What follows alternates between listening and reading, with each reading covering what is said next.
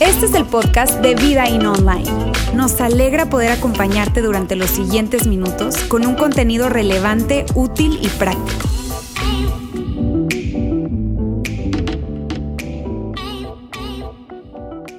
Amigos, estamos el día de hoy, yo, yo, quiero hoy empezar contándoles algo que, que, es algo personal, está bien, es algo, no sé si es una confesión es una anécdota, no sé, pero bueno, es algo que, que nos pasó hace como un poco más de un año. Mi esposa y yo fuimos, eh, estuvimos con un, con un par de parejas, o sea, dos parejas más, estuvimos en la ciudad de Nueva York hace un poco más de un año, estábamos por allá y algo muy bonito, un regalo que definitivamente eh, Dios nos permitió vivir y estábamos paseando por allá. Y fuimos a una zona en donde esa zona era una zona muy cara pero cara porque las cosas que, vendían allí en los aparadores, o sea, era una cosa, pero loca. Esto, la, ropa costaba miles, miles de dólares, está bien. Estoy hablando de zapatos que costaban tres mil, cuatro mil dólares, es una cosa increíble. Y yo pues estaba con Sandra y le dije, mi amor, ¿y si nos vamos a otro lugar? Este, y si vamos viendo, no sé, un Ross, un TJ Maxx, un Marshall, una cosa de esas. Este, y, nos fuimos por ahí buscando uno y total de que llegamos ahí a una de esas tiendas y en medio, en, una de esas tiendas vi unos zapatos y veo unos zapatos allí y cuando veo los zapatos valían 700 dólares. Entonces cuando yo lo veo, yo le digo a Sandra, mi amor, mira, qué barato. Y ella me mira con una cara de, de odio, porque fue odio lo que, lo que, lo que tenía, de desvaloración, de odio, de rechazo, de, desaprobación, de todas esas cosas. En fin, y, ahora, el punto es este, ¿en qué momento, mira, en qué momento yo llegué a pensar que unos zapatos de 700 dólares eran baratos? Les voy a decir en qué momento. En el momento en que yo me enteré que habían otros que costaban 3 mil y 4 mil dólares. En ese momento. ¿Sabes? Ahora, miren bien, y esto es algo sumamente, sumamente interesante. Porque Aquí esto a mí me lleva a pensar en lo siguiente. Si yo no supiera, miren bien, si yo no supiera lo que otras personas tienen, ¿qué realmente querría yo? Si yo no supiera lo que otras personas tienen, ¿cuánto dinero hubiese ahorrado yo? Y es que yo tengo un problema. Y les voy a decir cuál es mi problema. ¿Está bien? Les dije que era como medio anécdota o confesión. No sabía qué era, ¿verdad? Pero yo tengo un problema y mi problema es este. Yo sé demasiado sobre lo que tienen los demás y sé demasiado sobre lo que otros tienen que yo no tengo. Entonces el problema muchas veces no tiene que ver con que yo no tenga algo, sino el problema es que yo sé que ellos tienen.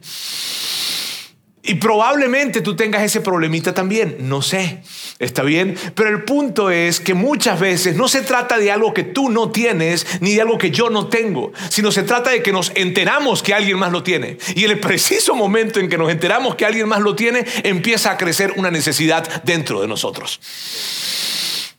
Y es increíble esto. Ahora amigos, eso pues eso es muy peligroso y es muy peligroso ¿por? Porque nos deja con cierta suerte de descontento, de, insatisfacción y nos lleva por un camino muy peligroso, les digo. Y nos lleva por un camino muy peligroso ¿por qué? Porque entonces terminamos metiéndonos en compromisos que no nos debemos meter. Terminamos, terminamos usando las tarjetas de crédito de una forma en que no debemos usarlas. Terminamos yendo a lugares en donde no podemos o no debemos estar. Terminamos tratando de, vivir vidas que no debemos vivir. Tú sabes, esa frase que hemos escuchado muchas veces. Tratamos o compramos eh, cosas que no necesitamos con dinero que no tenemos para impresionar a gente que no le importamos. Entonces, ese camino es un camino muy peligroso, es un camino realmente peligroso. Al final del día lo que está sucediendo en ese, en ese, en ese, en ese tipo de vida es que estamos de alguna forma tratando de saciar nuestros apetitos. Y lo que no hemos entendido es que los apetitos no se sacian, los apetitos se alimentan. Y tú lo sabes, porque tú vas al refri, abres el refri y sacas algo de comer y lo cierras y al rato vuelves al refri. ¿Está bien? ¿Por qué? Porque los apetitos no se sacian, se alimentan. Y cuando tú alimentas ese tipo de apetito, se convierte en un monstruo. ¿Está bien? Eso es lo que pasa. Ahora amigos, estamos en medio de una serie, una serie que se llama y que la hemos llamado, ¿verdad? Barreras de protección. Ok, barreras de protección. Esa es la serie que hemos venido nosotros trabajando. ¿Y sobre qué se trata esta serie de barreras de protección? Y si es la primera vez que estás con nosotros, te lo digo, esto viene de la idea, de esa idea de esas barreras que hay en las carreteras o en los caminos que evitan que un carro se vaya por un precipicio, ¿sabes? Que evitan que un carro se vaya por, por un despeñadero, por un barranco. Esa es la idea. Y nosotros lo que hemos creído es que de la misma manera en como existen barreras de protección en una carretera para evitar que un carro carro se vaya por un despeñadero, de la misma manera nosotros necesitamos barreras de protección en nuestras vidas para que nuestras vidas no terminen en un barranco, en un precipicio o en un despeñadero. Y barreras de protección en diferentes áreas de nuestra vida. En diferentes áreas hablábamos de la moralidad, hablábamos de relaciones, hablábamos de matrimonio. En las diferentes áreas de nuestra vida nosotros necesitamos barreras de protección que nos ayuden a que no vayamos a caer en ese precipicio al que todos estamos expuestos de caer. De hecho decíamos y conceptualizábamos eh, esto de barreras de protección de la siguiente manera. Decíamos esto. Decíamos que es, o las barreras de protección son un estándar de comportamiento que se convierte en una cuestión de conciencia. O sea, tú agarras, ¿verdad? Y escoges ciertas eh, formas de comportarte en una cierta área de tu vida o en diferentes áreas de tu vida. Y cada vez que tú te acercas a ese tipo de comportamiento, cada vez que chocas con ese tipo de comportamiento, cada vez que tú, híjole, haces eso que tú dices, estableciste como un estándar de comportamiento, una alarma en tu corazón suena. Mm, ¿Sabes? Entonces, por ejemplo, y hemos hablado de esto, un ejemplo, y de hecho hemos dicho que algo muy importante es que coloquemos las barreras de protección de una, a una distancia bastante lejana de donde es el precipicio. Si el precipicio está acá, ok, la barrera de protección, por favor, no la coloquemos acá, porque si la pasamos, de inmediato caemos. Lo sabio es colocar una barrera de protección lo más distante posible de donde está el precipicio. ¿Está bien? Porque eso nos mantiene a salvo. Un ejemplo de esto, para mí, yo como en nuestro matrimonio, Sandra y yo tenemos diferentes barreras de protección. Una de ellas es que yo no salgo a comer o a tomarme un café o lo que sea solo con una persona del sexo opuesto. No lo hago. Bien, y esa es una barrera de protección que nosotros tenemos. Otra barrera de protección es que yo no me monto en el carro de una persona que, o no monto en mi carro una persona del sexo opuesto. No lo hago. Y tal vez tú digas, perro, pero este tipo es un enfermo. no, no. O sea, simplemente es una barrera de protección. Ahora, sucede, pues sí, llega a suceder en algún momento. ¿Por qué? Porque a lo mejor estuve de viaje, porque algo pasó, porque estaba lloviendo y se estaba inundando las cosas y el Uber no llegaba o lo que sea. En fin, puede llegar a pasar, sí, pero cuando pasa y yo pasé esa barrera de protección, estoy muy lejos del precipicio.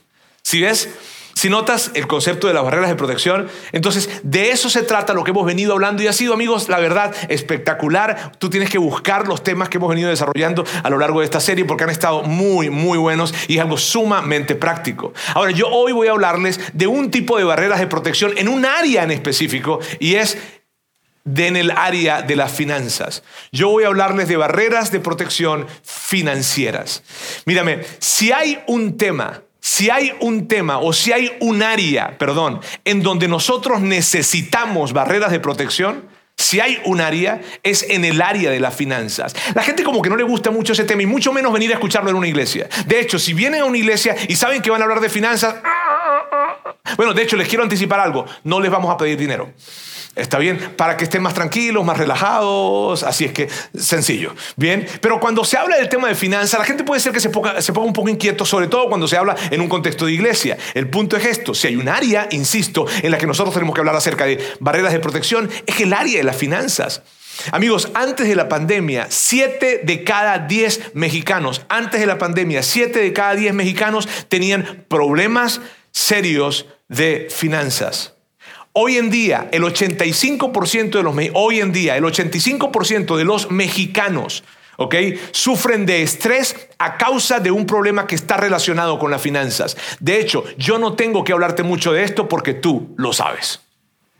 Y si nos estás viendo desde otro país, estoy dando estadísticas de México, pero de seguro que a ti también te toca vivir esto.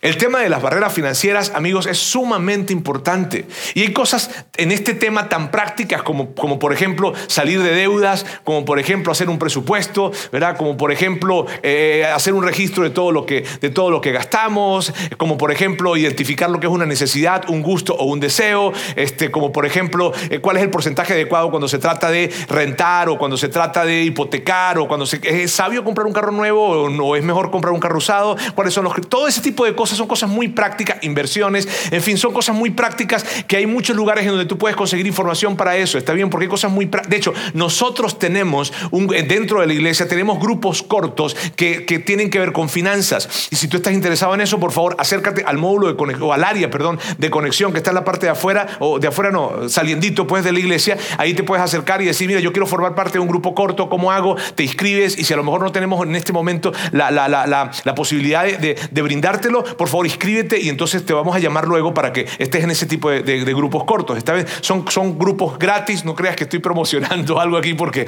no, son grupos que los, lo hacemos para servir a la comunidad, así que puedes acercarte sin problema, pero hoy yo no voy a hablar de, vamos a hablar de algo práctico, pero más tarde, ¿ok? Pero en este momento no quiero empezar a hablar de algo así, de esa forma práctica, así como tal, sino más bien de algo más profundo, de algo mucho más profundo. Algo, mírame, hay algo que yo escuché o, vi hace más de 25 años. Todavía yo era soltero y es cuando yo escuché esa, y gracias a Dios lo escuché de soltero, cuando yo escuché esa frase, para mí fue como que, wow. Y es, y es esta frase. La manera en cómo tú manejas el dinero es un reflejo de tu condición interna. Y, y eso es poderosísimo, ¿sabes? Y yo no sé cómo tú te sientes con eso. Porque, ¿qué dice de ti la manera en cómo tú manejas tu dinero? ¿Qué revela de ti? ¿Qué cosas son las que más te importan? ¿Qué es lo que más valoras? ¿Qué es lo que no valoras? ¿Qué es lo que dices que valoras pero realmente no valoras? o sea, la manera en cómo manejamos el dinero es un reflejo de nuestra condición interna. Yo tenía un amigo que tenía, manejaba el dinero de una manera loca. Y cuando yo le dije, mira, chamo, la manera como tú manejas el dinero es un reflejo de tu condición interna. Hay algo adentro. Me dijo, chamo, no vengas con tus tonterías filosóficas. Pero cuando tú te detienes en esto, hay una verdad enorme. La forma en como yo manejo mi dinero, está ¿qué, está diciendo de mí? Eso es, eso es una pregunta como para sentarse y quedarse allí reflexionando alrededor de esto. ¿Qué dice de mí? ¿Qué revela? ¿Qué, qué, qué me descubre? En, eso. Y una pregunta que, que, si tú eres un seguidor de Jesús o no eres un seguidor de Jesús, es una excelente pregunta para hacerse. Pero ahora, yo hoy, yo hoy voy a hablarles acerca de algo que dijo Jesús.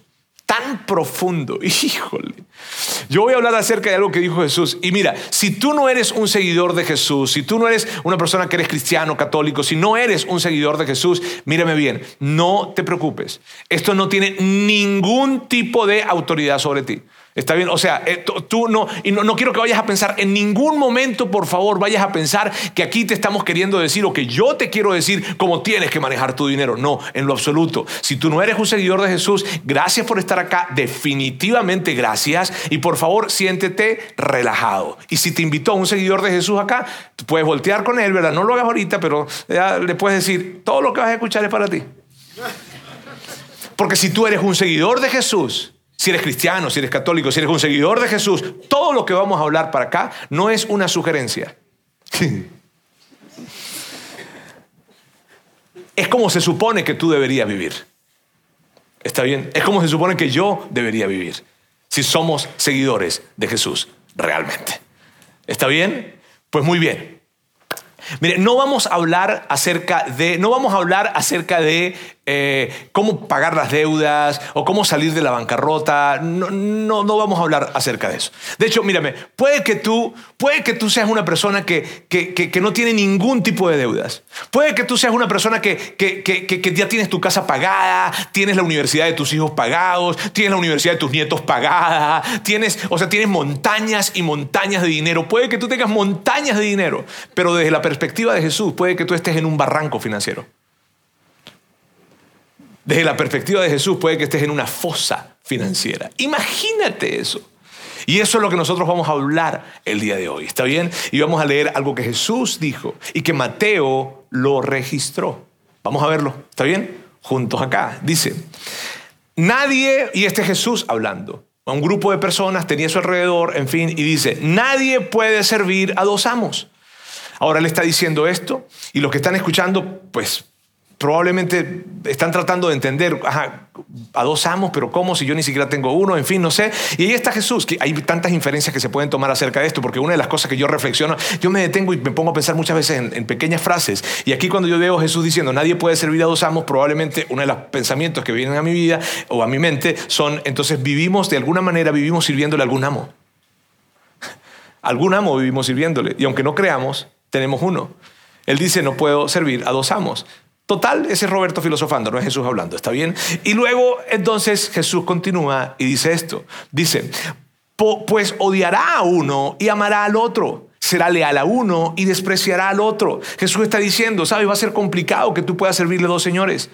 Va a ser muy complicado que tú tengas, y yo no sé si alguna vez a ti te ha tocado tener dos jefes, si te ha tocado alguna vez tener dos jefes, es complicado, ¿verdad? O sea, es, eh, híjole, Jesús está diciendo, mírame, es algo, híjole, insostenible poder tener dos amos, y no son dos jefes, son amos. Y de hecho, quiero, quiero hacer una pequeña aclaratoria acá. La gente que está escuchándolo a él en ese momento está diciéndole como que, y están tratando de entender, y entienden, no entienden, en fin, porque esa es la manera que Jesús hablaba y que captaba la atención de las personas. Pero el punto es este, miren bien, en, en la Biblia, el Nuevo Testamento, específicamente el Nuevo Testamento, fue escrito en griego koiné. Ese fue el, mm, idioma en que fue escrito, ¿está bien? Y la palabra en griego original, de donde se traduce esta palabra amo, amo, la palabra original en griego de donde se traduce esa palabra es la siguiente. Mire bien.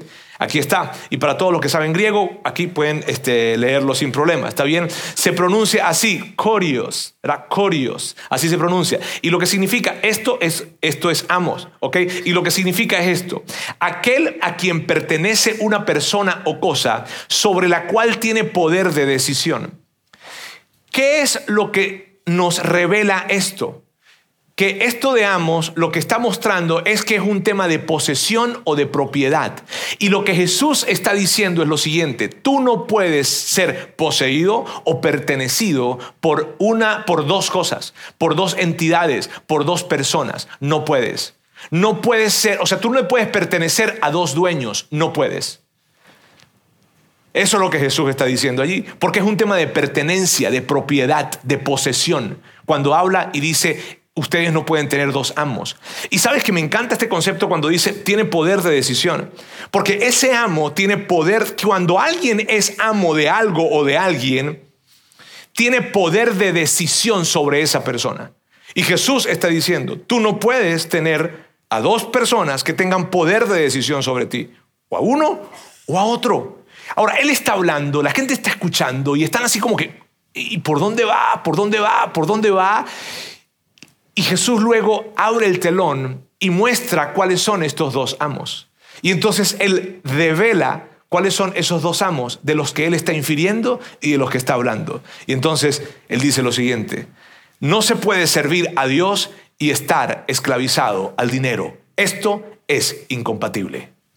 No se puede servir a Dios y a las riquezas. No se puede servir a Dios y a las cosas. No se puede.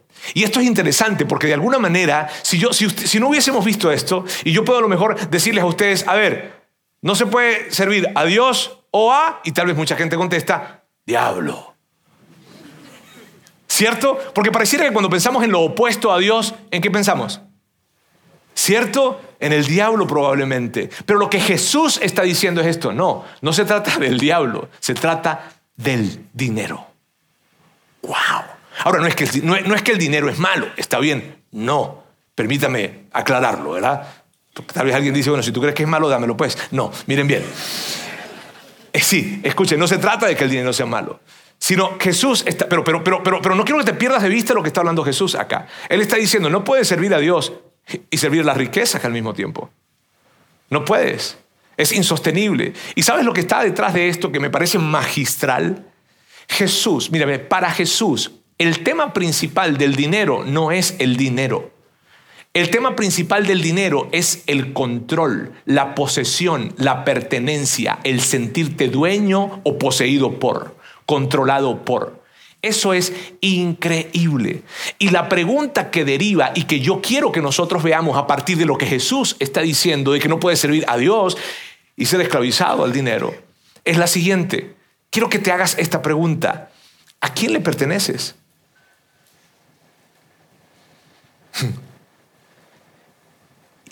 Y, si, en algún momento de la conversación que estamos teniendo hoy te puedes sentir incómodo, esa fue la intención. ¿A quién le perteneces?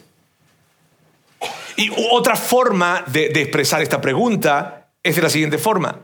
¿Nosotros tenemos dinero o el dinero nos tiene nosotros? Nosotros tenemos, poseemos el dinero y lo usamos o el dinero nos posee y nos usa. Eh, eh, eh, y es una pregunta para reflexionar. ¿Sabes? Porque fácilmente pudiésemos decir, no, yo tengo el dinero, el dinero no me tiene a mí. Yo tengo cosas, las cosas no me tienen a mí. Pues vamos a ver. vamos a ver, porque vamos a ver lo que Jesús nos está mostrando. ¿Está bien? Ahora, amigos, fíjense bien. Para los que somos seguidores de Jesús, tener barreras de protección financieras es sumamente crítico. De hecho, yo creo que es lo más crítico que hay. ¿Por qué? Porque el dinero es el principal competidor por nuestro corazón. El principal competidor. Si tú, y es un excelente competidor. Entonces cuando nosotros pensamos, no, que el diablo está queriendo competir con Dios, no, no, no, no. Dejemos a ese Señor tranquilo que ni nada está haciendo por allá. El dinero es el principal competidor por el corazón del hombre, por tu corazón, por mi corazón. Y puede, míreme, amigos, yo quiero aclarar esto. Puede que tú seas un super inversionista. Puede que tú tengas un MBA en finanzas en economía. Puede que tú seas la persona que dé las clases acerca de finanzas.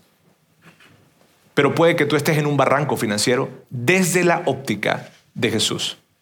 Desde la óptica de Jesús pueden haber dos barrancos financieros. Puede haber el barranco del consumo y el barranco de la acumulación. El del consumo, ¿sabes? Consumir, consumir, mejorar, mejorar. Un, mejor carro, una mejor casa, un mejor guardarropa, unas mejores vacaciones, un mejor, mejor restaurante, un mejor, mejor, consumir, consumir. ¡Ah! O, o acumular. Acumular, acumular, acumular. No, no, no, es suficiente, no es suficiente. Por si acaso pasa esto, por si acaso otra pandemia, por si acaso aquello, por si acaso lo otro. Y fondo para el fondo, para el fondo y fondo del fondo, y fondo y fondo. Y hay fosa. Aquí, cuidado, cuidado. No, no, no, algo puede pasar, algo puede llegar un meteorito, nos van a alcanzar aquí. O sea, fondo, fondo. O sea, tú sabes, esa, esa, esa acumulación desenfrenada. Hay dos lados. ¿Y sabes qué es interesante? Súper interesante, que la raíz de ambas cosas es una sola. La raíz de la acumulación y la raíz del consumo es una palabra que a ti y a mí de hecho no nos gusta. La raíz es la avaricia. Y te digo que no nos gusta porque no nos gusta. Ahora, la avaricia es esto, amigos. La avaricia es asumir que todo es para mi consumo. Ahora, no nos gusta. ¿Por qué no nos gusta? No nos gusta porque de alguna forma sentir que somos avaros. O sea, ¿te gusta que alguien te diga, tú eres un avaro? no nos gusta. O sea, que alguien nos señale como avaros no nos gusta. Claro que no. ¿Por qué? Porque la imagen que tenemos de avaro es, tú sabes, la imagen que tenemos de avaro es más o menos como esta. Es, una imagen más o menos como esta. ¿Sí viste? Sí, sí, sí, sí. El tipo que está así, así, o sea, acá, acá donde el dinero, el dinero, ah, aquí, así. Esa es la imagen que tenemos de avaro, ¿cierto? ¿O no? Cuando pensamos en alguien avaro, ¿en quién pensamos? En alguien así. Pero más bien la imagen de avaro más bien se parece a algo como esta.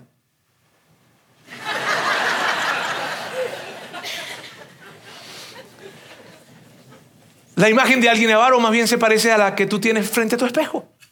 Muchas veces. Ahora, vayamos a la definición de avaricia otra vez. Avaricia es asumir que todo es para mi consumo. Eso es avaricia, amigos. Asumir que todo lo que a mí me entra, todo lo que a mí me entra, todo lo que me entra, yo supongo que todo lo que me entra pues es para mí. ¿Por qué? Porque yo trabajé duro por esto. Y como trabajé duro por esto, pues es para mí. Es lógico.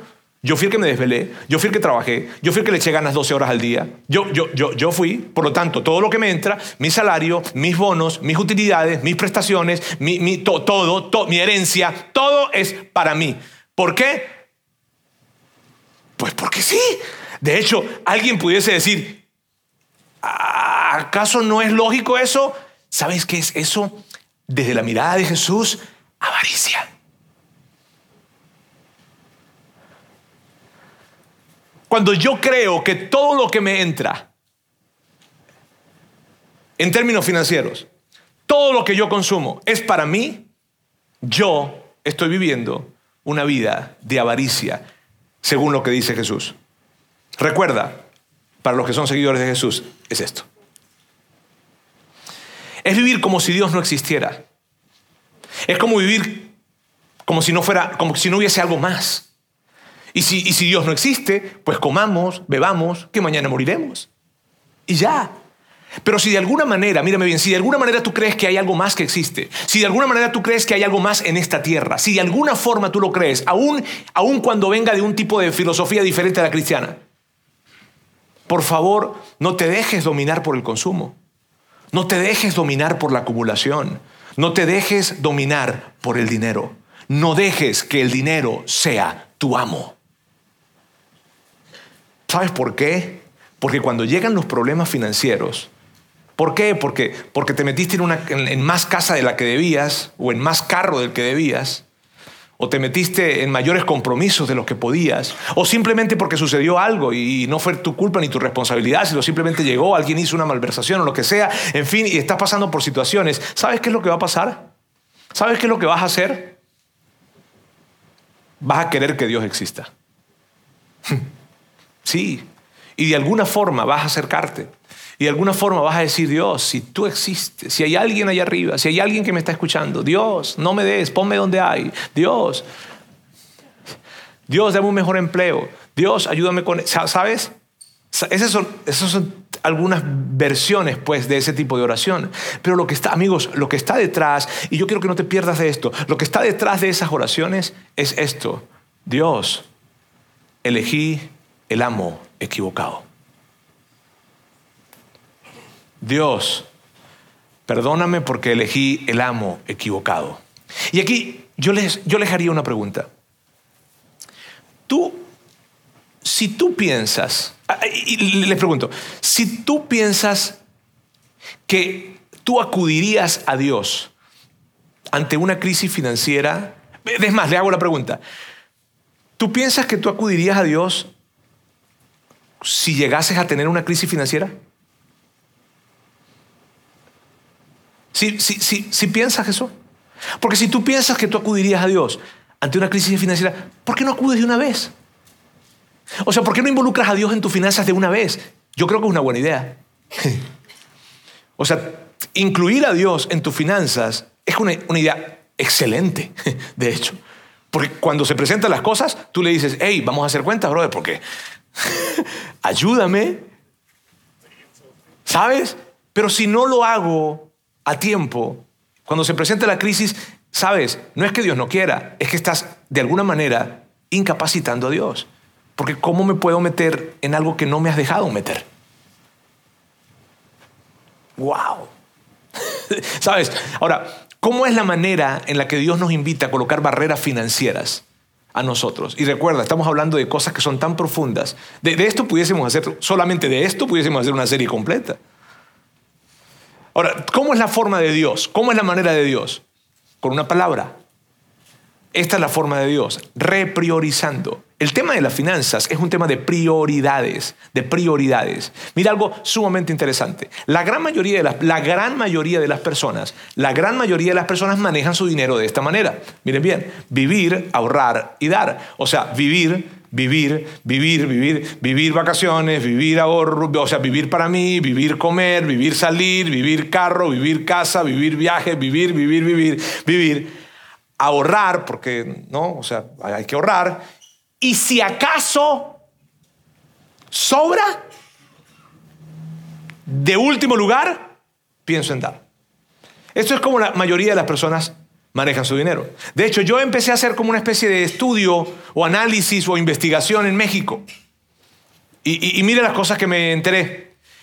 El 40, solamente el 40% de los mexicanos ahorra. Solamente el 40% de los mexicanos ahorra. Y el 60% de ese 40% lo hace en sus casas o en tandas. Que yo no sabía que era tandas, tuve que averiguar que era tandas. Por cierto, una muy mala manera de ahorrar. ¿Está bien? Nada sabio, por cierto. ¿Está bien? Pero eso es lo que sucede. ¿Ok? Con respecto a esto. Ahora, cuando traté de conseguir información para esto, ahí sí se me complicó. Porque es muy difícil conseguir información. Verás, está bien, no lo que dice alguien, no, no, no, información que tenga data, pues dura, acerca del dar de los mexicanos. Y lo que conseguí me asombró. El 23% de los mexicanos donan. 23%. ¿Y sabes cuál es el monto promedio anual que un mexicano dona? 544 pesos. Anual. Aquí en Vidaín no es, funciona eso. Ustedes son, no, sí, de verdad. Ustedes son increíblemente generosos. Y, yo, y yo quiero admitirlo aquí. Ustedes son increíblemente generosos. Pero cuando yo estoy viendo estos datos, yo digo, órale. Entonces yo me vi tentado a cambiar este slide que les acabo de mencionar de vivir, ahorrar y dar, a cambiarlo por este. Vivir, vivir y vivir. Pues sí, Vivir, vivir y vivir. Ahora, volvamos al slide anterior. Vivir, ahorrar y dar. En esto queda claro lo siguiente. Yo de primero,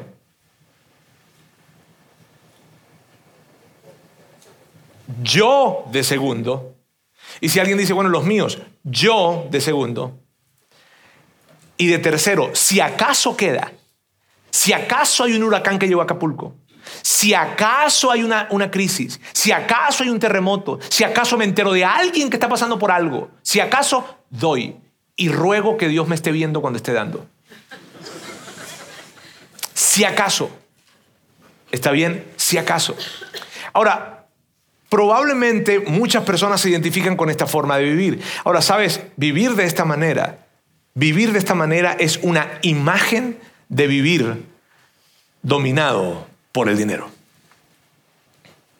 Así se vive dominado por el dinero. Así se vive perteneciéndole al dinero. Así se vive. Entonces cuando tú ves eso, probablemente incomoda a algunas personas. Porque esa es la imagen de una persona que vive dominada por el dinero. Pero vivir dominado o vivir dominando el dinero se, ve de esta forma. Dar en primer lugar. Y lo primero que hago, lo primero que hago con lo que a mí me entra, no es voy a esperar a que termine el año para ver cómo me va. No. Lo primero que hago es dar. Lo segundo, ahorrar porque ahorrar es sabio. Ahorrar es de sabios. Y lo tercero, vivo con el resto. Así se vive, así tú dices, yo domino mi dinero. Así tú dices, yo no le pertenezco al dinero. Así, de esa forma. Cuando, cuando recibes, dices, voy a dar de primero. Y claro, hay diferentes formas de hacerlo. Nosotros recomendamos, recomendamos escoger un porcentaje, un porcentaje con el que vas a dar, con el que vas a ahorrar y vive con el resto. Vive con el resto. ¿Sabes? Nosotros recomendamos un porcentaje, el 10% es uno de los porcentajes que nosotros recomendamos. Mi esposa y yo hemos decidido que sea al menos el 15%, pero es una cosa de nosotros. Está bien y puede ser tuya también si quieres, es, una cuestión de criterio personal. Pero el punto es escoger un porcentaje y, poder entonces dar, ahorrar y vivir. esta es una manera de hecho, si tú no eres un seguidor de Jesús y estás con nosotros, vive de esta forma y mañana me lo vas a agradecer. Vivir de esta forma es espectacular.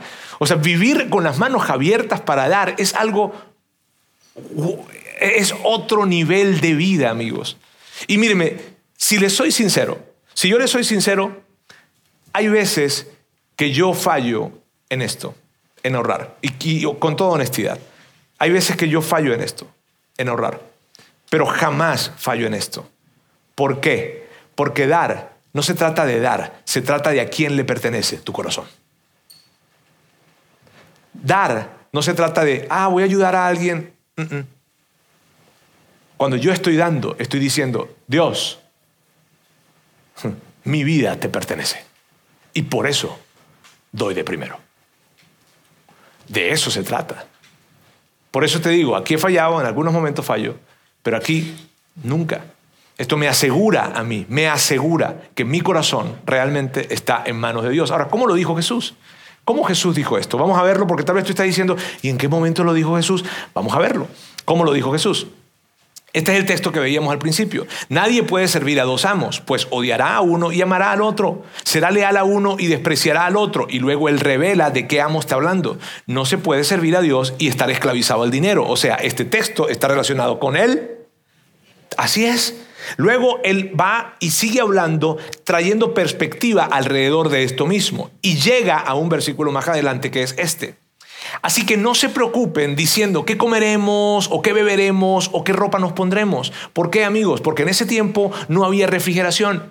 Entonces sí era una preocupación el tiempo, porque tal vez tú dices, pues yo no me preocupo mucho por qué voy a comer o qué voy a, beber, pero en ese tiempo no había refrigeración, entonces las cosas se dañaban inmediatamente, las cosas que eran, que, eran, eh, que eran perecederas, ¿verdad? Eran, eran muy pocas, granos, cereales, vino, pero de resto no. Entonces sí se preocupaban ellos, ¿qué voy a comer? ¿Qué voy a comer? ¿Qué voy a comer? Y esa era una preocupación. Y Jesús les está diciendo, yo sé que ustedes se preocupan por esto. La ropa, la ropa era muy costosa. Entonces, claro que había una preocupación. Y Jesús lo que está diciendo, amigos, yo sé que ustedes se preocupan por estas cosas. Yo no sé probablemente hoy en día cómo nos diría Jesús a nosotros esto, ¿está bien? Pero el punto es, yo sé que usted le está diciendo a ellos, yo sé que ustedes se preocupan por esto. Ahora, ¿saben qué? No tienen que preocuparse por esto. O sea, es como que, ¿sabes? Y, no anden preocupados. ¿Por qué? Porque lo que sabía Jesús es lo siguiente, que cuando tú y yo nos preocupamos por el futuro, ¿sabes qué es lo que pasa cuando tú y yo, atentos por favor, ¿sabes qué es lo que pasa cuando tú y yo nos preocupamos por el futuro? ¿Sabes qué es lo que pasa? Esto es lo que pasa, amigos. Nuestras manos se cierran. Cuando tú te preocupas por el futuro, nuestras manos se cierran. Yo me he encontrado en conversaciones con Sandra hablando con mi esposa, hablando de cosas que tienen que ver con el, futuro económico y de repente empezamos a pensar y esto, y esto, y esto, y es como que, y esto, y esto, y esto, y esto, y esto, y esto. Y Jesús dice, no quiero que se estén preocupando por esto, porque en la medida que ustedes se preocupan, sus manos van a estar cerradas. Y si tú eres un seguidor de Jesús, y si tú eres mi seguidor, dice él, no puedes vivir con las manos cerradas. Entonces él continúa y dice esto, los paganos andan tras todas estas cosas. Y en esta cultura, amigo, lo que está diciendo Jesús acá, en esa cultura los judíos eran los monoteístas, los paganos eran politeístas. Entonces, lo que él está diciendo es esto, todos los demás viven de esa forma. O sea, o, sea, todos los demás viven preocupados por eso, todos los demás. Y luego él dice algo espectacular, dice esto, increíble, dice esto. Pero su Padre Celestial sabe que ustedes las necesitan. Amigos, esto es tan especial. Porque esto es esperanzador. Lo que está diciendo Jesús es esto. Tu Padre Celestial sabe lo que tú necesitas. Y sabes qué es lo que, lo que, lo que yo, lo que ha pasado en mi vida y lo que yo quiero, lo que te puedo compartir a ti es esto. Muchas veces no se trata de que yo necesito algo, sino se trata de la, lo que yo realmente necesito es la convicción de que Dios sabe lo que yo necesito. Cuando yo sé, mira bien, cuando, cuando tú sabes, cuando tienes una certeza, una convicción profunda, total, de que tú sabes, de que tu Padre Celestial sabe que Él, que Él sabe lo que tú necesitas, ¿te preocupas? Cuando tú, cuando tú tienes una... Por, por eso, amigos, esto es tan profundo y tan, tan valioso. Porque muchas veces no se trata de algo que yo necesito, porque lo que realmente necesito es la convicción de saber que Él sabe lo que yo necesito. Así es que si lo que yo creo que necesito no ha llegado, es porque realmente no lo necesito. Amigos, esto es tan valioso, es tan, te digo, tan profundo en esto, pero es tan esperanzador, porque tú puedes llegar y en tu conversación con Dios decirle a Él, yo sé que tú sabes lo que yo necesito. Y si tú sabes lo que yo necesito, voy a estar tranquilo. Eso es increíble. No necesitas preocuparte. De hecho, mira lo que Él dice luego. Más bien, busquen primeramente el reino de Dios y su justicia. Aquí es donde entra el sistema financiero de Jesús. Él viene hablando de un tema que tiene que ver el contexto de esto. Hay gente que toma este texto, los que vienen de un contexto de iglesia, toman este texto y lo distorsionan. Él viene hablando de lana. Y aquí dice, más bien busquen primeramente el reino de Dios y su justicia. ¿Sabes qué? ¿Cuál es el reino de Dios? El reino de Dios es este, que todas las personas sepan que Él las ama.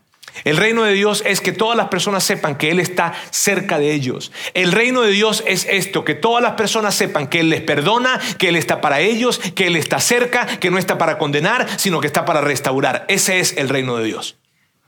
El reino de Dios significa Dios está cerca. Eso es, busquen primeramente el reino de Dios y su justicia. ¿Y cuál es su justicia? Su justicia es esta. Su justicia es las demás personas van de primero. Esa es su justicia. Su justicia es, tú y yo existimos para servir a otros, a aquellas personas que inclusive no les importa Dios. Esa es su justicia. Busquemos primeramente, esa es la prioridad que Dios entrega. Y con respecto a las finanzas, busquemos primeramente que todas las personas sepan que Dios existe y que les ama. Y también, por favor, vivamos con los ojos bien abiertos para ayudar a aquellos que lo están necesitando. Eso es lo que está diciendo Jesús. Es increíble esto. Y luego dice algo espectacular. Porque dice esto. Entonces, si tú vives de esta manera, si tú buscas primeramente el reino de Dios y su justicia, entonces Todas estas cosas te van a ser añadidas. Que ahí está la fórmula. Entonces muchas veces el problema es que nosotros hemos buscado todas esas cosas de primero y no hemos podido alcanzarlas porque estamos viviendo fuera de la economía de Dios. Vive dando de primero. No está diciendo que lo único que tienes que hacer, no, dice busca primeramente, no lo único primeramente. Vive primeramente lo primero que hagas, dalo para que más personas sepan que Él existe y que les ama. Y además, abre los ojos para ver quién está necesitando algo y extiende tu mano y dalo a esas personas. Vive de esa manera. Luego, el resto. Entonces, da, ahorra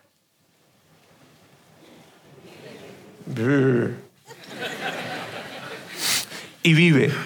Amigos, esto es una promesa de Jesús en la que nos dice, yo voy a cuidar de ustedes si ustedes buscan primeramente el reino de Dios y su justicia. Yo Jesús prometo cuidar de ustedes. Esa es su promesa. Amigos, no dejemos que el dinero sea nuestro dueño. Coloquemos una barrera de protección y esa barrera de protección se llama priorizar. El dar, ahorrar y vivir. ¿Está bien? Permítame orar. Dios, quiero darte muchísimas gracias el día de hoy. Gracias por, por porque nos permites eh, hablar acerca de, principios tan profundos. Sabes, Dios, tú conoces el corazón de, todos los que estamos en este lugar, de aquellas personas que están viéndonos en nuestra transmisión o que están escuchando esto en nuestro canal de podcast.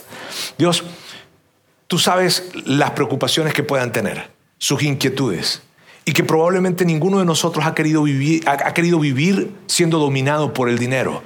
Pero aunque no hemos querido vivir siendo dominados por el dinero, hemos terminado viviendo siendo dominados por el dinero. Y lo que queremos hacer es cambiar esa prioridad en nuestro manejo financiero, darte el lugar a ti, que no nos equivoquemos, no nos equivoquemos del amo que hemos escogido, sino que te escojamos a ti como el dueño de nuestra vida. Y eso significará colocar barreras de protección financieras en donde la prioridad sea tu reino y tu justicia. Y luego lo demás. Yo te pido Dios que des la valentía suficiente, el arrojo, el coraje, las posibilidades para que todos los que estamos en este lugar podamos vivir de esa manera, colocando esas barreras de protección y evitando caer en fosas financieras. Te amamos en el nombre de Jesús. Amén. Sigue conectado a los contenidos de Vida In Online a través de nuestro sitio web y de las redes sociales. Muy pronto estaremos de vuelta con un nuevo episodio.